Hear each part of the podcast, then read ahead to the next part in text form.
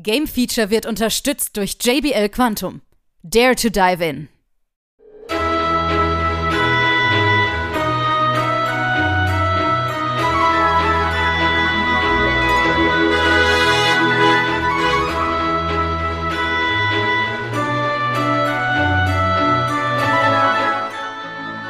Hier ist wieder das Game Feature Test Center mit einem frischen Spieletest für euch. Hallo da draußen und herzlich willkommen. Hier ist Game Feature mit einer Neuauflage von Star Ocean und zwar The Second Story R. und grüß dich, Dennis. Du bist nicht R. Au! Ein wunderschönen guten Tag. R-rated vielleicht. Vielleicht. Hallöchen. Ja, du hast dir das Ganze nochmal angesehen, jetzt auf der PlayStation 5 Neuauflage. Mhm.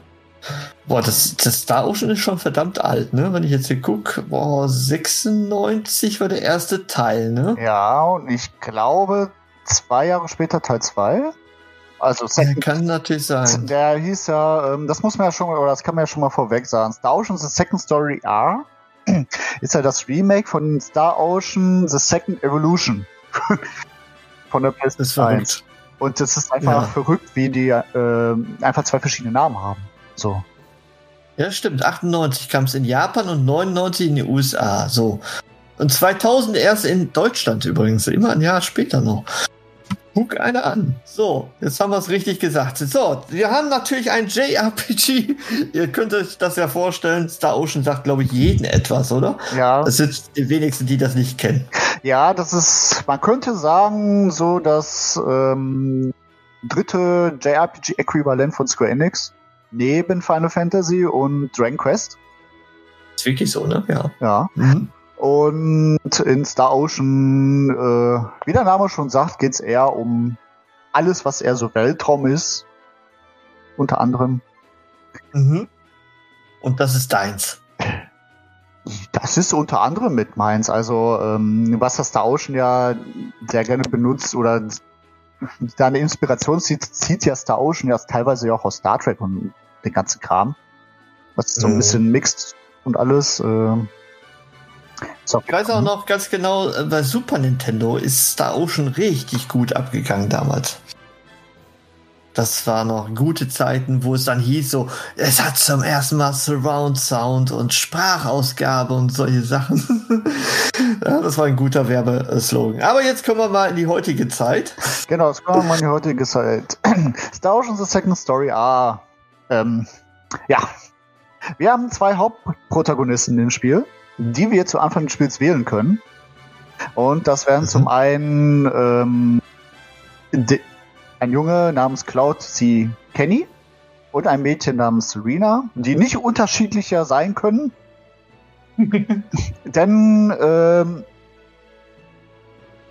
je nachdem, welchen Charakter wir wählen, haben wir auch einen anderen Anfang. Und die Story, die wir mit diesem Charakter spielen, die wird erleben wir aus der Sicht dieses Charakters. Und mit aus der Sicht dieses Charakters meine ich unter anderem auch Gedankengänge. Ähm, oder wenn der Charakter sich kurz von der Gruppe trennt, um andere Dinge zu erledigen. Genau diese Sachen. Mhm. Das finde ich ja schon ziemlich cool, weil persönlich der Wiederspielwert extrem hoch ist. Natürlich.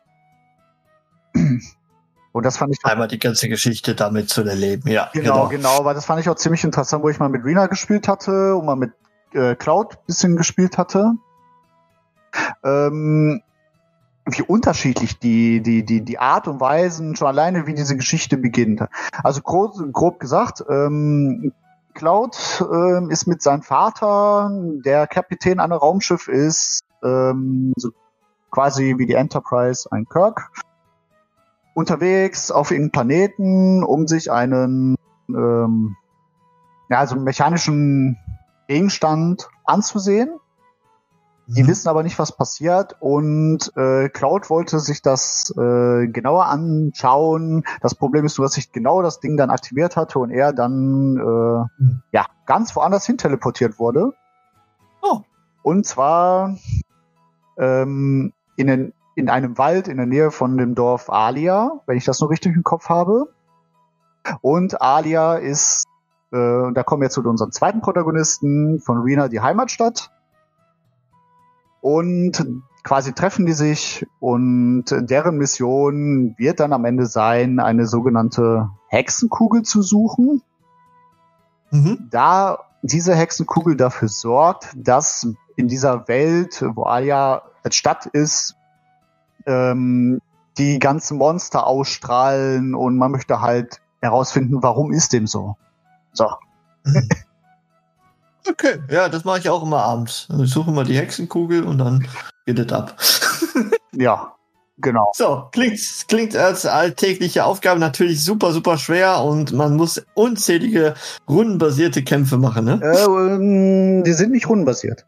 Ach, guck an, Action. Sie sind Echtzeit, richtig. Ähm, es ist halt so, du hast halt diesen, dieser Welt, du siehst auch die Monster, das heißt, du hast keine Zufallskämpfe, die siehst du aber nur als okay. lebendige Geister. Das heißt, was sich dahinter verbirgt, siehst du halt erst im Kampfbildschirm. Mhm. Ähm, aber das ist auch schon mal die erste Änderung im Vergleich zu dem Original PS1-Titel. Und zwar, dass du halt keine Zufallskämpfe mehr hast und dann halt direkt 3D-Modelle siehst, beziehungsweise solche Nebelgeister, sage ich jetzt mal. In Ja. unterschiedlichen Farben, die, dir, die den Schwierigkeitsgrad des Kampfes bestimmt. Mhm. So. Und ähm, im Kampf selber, ja, hast du deine Truppe aus vier Leuten, die äh, ja auf so eine kleine Minimap rumrennen, genau wie die Gegner und dann halt zaubern können, angreifen können, etc. Ja. Jetzt muss man ja sagen, du hast gerade kurz gesagt 3D. Äh, so richtig 3D ist es ja nicht irgendwie, ne? Also es ist so ein 2,5D-Stil, ne? Ja, und ähm, da kommen wir jetzt zur zweiten Änderung von Aha. dem Original zu dem Remake.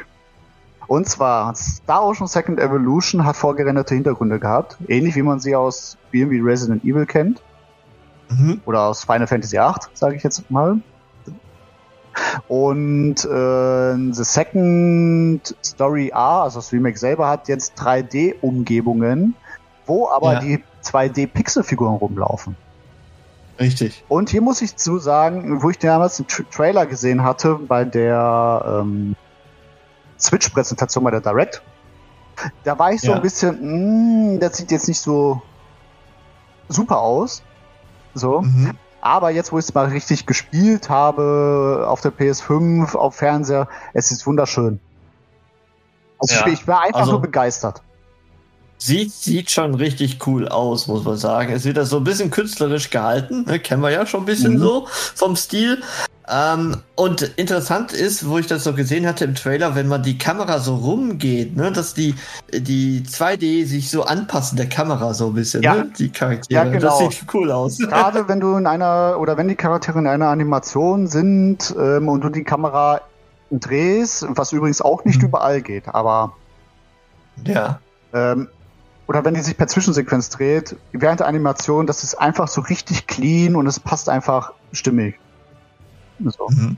Und ähm, das ist nämlich auch, äh, ja, also das ist super. Wo ich aber gleichzeitig zu meinem etwas Negativpunkt komme, direkt wo du gerade die Tore Ja. ansprichst. Und zwar in Städten oder in Dungeons hast du nicht die Möglichkeit, die Kamera zu drehen. So. Das, Das war, ist fummelig. das ist ein bisschen fummelig, gerade wenn du äh, mit dem Charakter in deiner Richtung laufen musst, quasi, und du nicht den Weg kennst. Und Ja. Angst hast, gegen irgendwas zu laufen. Kenn ich. Ja. So, und äh, es brauchte ein bisschen Gewöhnungszeit für mich. Und ich äh, hatte dann später auch eher weniger Probleme mit. Aber für den ersten Augenblick ist das schon ein bisschen störend, dass du nicht die volle Kontrolle hast. So. Die hast du nämlich Ist- eigentlich nur auf der Ja. Weltkarte. Ist es da ein bisschen hinderlich vielleicht auch, äh, dass man nicht rundenbasierte Kämpfe hat, sondern dass es rein Action ist? Ich meine, beim, damals war es wahrscheinlich auch Action, aber Mm, hinderlich nicht. Nee, Nee. ich jetzt nicht sagen. die Kämpfe gehen also gut von der Die Hand. Kä- Kämpfe gehen sehr gut und flüssig von der Hand. Die sind auch nicht in, äh, also das Kampfgeschehen, wie soll ich das am besten beschreiben, ist halt, du hast links den Gegner, du hast rechts deine Truppe und Mhm. da beginnst du halt und kämpfst dich halt durch auf so eine fertigen Fläche halt. Okay. Ja, auf so eine Gut. Kampffläche. Gut. Genau. Äh, Gibt es noch was zu sagen? Hat sich noch was verändert oder? Oh, es hat sich sehr, sehr Ähm. viel geändert. Aber es würde den Rahmen hier sprengen. ähm, Okay. Deswegen ähm, sage ich es mal so, das Kampfsystem wurde auch ein bisschen erweitert. Und zwar Mhm. gibt's da jetzt äh, Konter als Fähigkeit. Das heißt, wenn ein Gegner dich angreift und wenn du die ähm, auf der PlayStation X-Taste im richtigen Augenblick drückst, dann machst du einen Konterangriff, was ziemlich cool ist, weil du deine Kämpfe halt ein bisschen beeinflussen kannst dadurch. Ja. Und ähm, die, ja, wie sage ich das denn jetzt? Ähm, du hast das Problem in dem Spiel so ein bisschen, dass der Schwierigkeitsgrad anzieht. Ja. So. Ich weiß es nicht, wie das damals war, weil Second, Story, äh, Second Evolution ist ja schon ein bisschen was älter.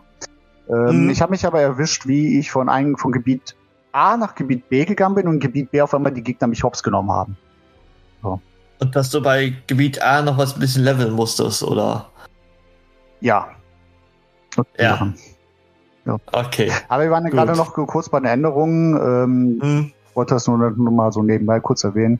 Zu der Änderung gibt's noch die vollständige japanische englische Synchronisation, die es damals nur teils gab. Und Ja. was man nämlich hinzugefügt hat, ähm, Moment. Du hast den Ori du hast neue japanische Synchronisation mit dem Originalcast aus dem alten Spiel, die du auswählen kannst. Du hast die originale japanische Synchro von dem alten Spiel, also die nicht neu Mhm. aufgenommene, und die originale englische Synchro von dem alten Spiel. Ah, Und okay. du Du, kannst am hast also Anfang- viele Optionen. Genau, du kannst am Anfang halt auswählen, wie dein Charakter sprechen will. Ne, also Aha. sowohl bei Rena als auch bei Cloud kannst du sagen, ja, Japanisch, Englisch, Neu-Englisch, Neu-Japanisch. Du kannst das Mhm. ähm, Team, also wie der Charakter aussieht, wenn du das Menü öffnest, dieses Bild, kannst du auch auswählen, ob du das alte oder das neue haben möchtest. Mhm. Ähm, Also es ist auch was für Nostalgiker dabei, wenn man das jetzt so es ist auf jeden Fall was für Nostalgiker dabei, denn ähm, du kannst selbst den Soundtrack, der ja neu aufgenommen worden ist, auch zurück auf das Original ändern. Cool. Richtig, richtig cool. Okay. Genau. Und grundsätzlich auf alle Plattformen verfügbar irgendwie, ne? Auf alle Sie Plattformen. ist auf verfügbar. PC. Besonders äh, äh, Switch ist natürlich, ich wollte ja schon 3DS sagen, aber Switch ist sicherlich äh, ganz gut dafür, ne? Gedacht. Auf jeden Fall, aber auch selbst für PlayStation oder PC würde ich halt sagen, Mhm. sollte man sich angucken, weil es sieht wirklich, wirklich schön, wirklich clean aus. Die, äh, ähm, die Gräser, die ich da gesehen habe, also rein von der Belichtung her fand ich es echt hübsch. Tatsächlich. Und das für 3D-Umgebungen. Ja? Also normalerweise Ja. ist man das ja eher so gewohnt von Square, dass die ähm, sowas wie Octopus Traveler rausbringen, was ja ein komplett Mhm. 2D ist. Und wer Octopus Traveler gesehen hat, weiß, wie schön diese 2D-Welten auch aussehen, auch von der Ja. Belichtung her. Ja. Und hier hat man sich gedacht, gut, wir machen dem jetzt mal die vorgehenden Hintergründe, die machen wir mal weg, machen wir jetzt alles in 3D hin, die ganzen Gebäude, die Bäume, die Blätter, aber es sieht schön aus, es ist stimmig, es ist freundlich von der Farbe. Es ist auch sehr aufwendig, was sie da betrieben haben, ne? Also Du siehst, nicht mal eben so dahin ja, gerotzt. du siehst, gerade am Anfang stand ich mal wirklich mal zwei, drei Minuten mal da, nur um mal einfach die, Ge die Gegend auf mich wirken zu lassen. Du siehst die Grashelme, so einzeln Mhm. sogar, also in dem Wald vor allen Dingen, wo es sowieso ein Mhm. bisschen rangezoomt wird. Ne? Ähm, Ja. ja, Oder bei den Feldern hier, wie ich gerade so sehe auf Genau. dem Screenshot. Sieht sehr, sehr schön aus. genau. Gut. Okay, gut. Also, wir haben eigentlich, ich sag mal, die positiven Elemente überzeugen doch hier eher als die negativen. Ich höre die zwar nur so by the way, aber äh, sie sind nicht so richtig störend, oder? Nein, die sind gar nicht so richtig störend. Wie gesagt, ähm, das mit der Kamera kriegt man schon gut im Griff, eigentlich. Nach der Zeit gewöhnt man sich dran. Ähm, Der Schwierigkeitsgrad ist halt so wahrscheinlich eher das, wo man hin und wieder mal Probleme kriegen könnte. Man muss aber auch dabei dazu sagen, dass du, äh, du kriegst ja nach jedem Kampf Skillpunkte. Mhm. Also deine Charaktere kriegen Erfahrungspunkte und die kriegen Skillpunkte und du kannst diese Skillpunkte verwenden, um deine Stats für deine Gruppe zu beeinflussen. Ja? Ja. Das heißt, zum ja. Beispiel bei Cloud, der ist ja eher der Angreifer, dann ah, gehst du halt auf die Dinge, wo du halt viel Angriff bekommst. Ähm, Rena ist ja eher eine Supporterin, du gehst auf Magie, sage ich jetzt einfach mal. So. Ja. Und was ganz, was ich ganz witzig finde, ist, wenn du diese Skillpunkte verteilst, schaltest du für diesen Charakter Jobs frei, also wirklich Berufe wie Kochen, Angeln. Schmieden, Kunst und was es alles nur so gibt.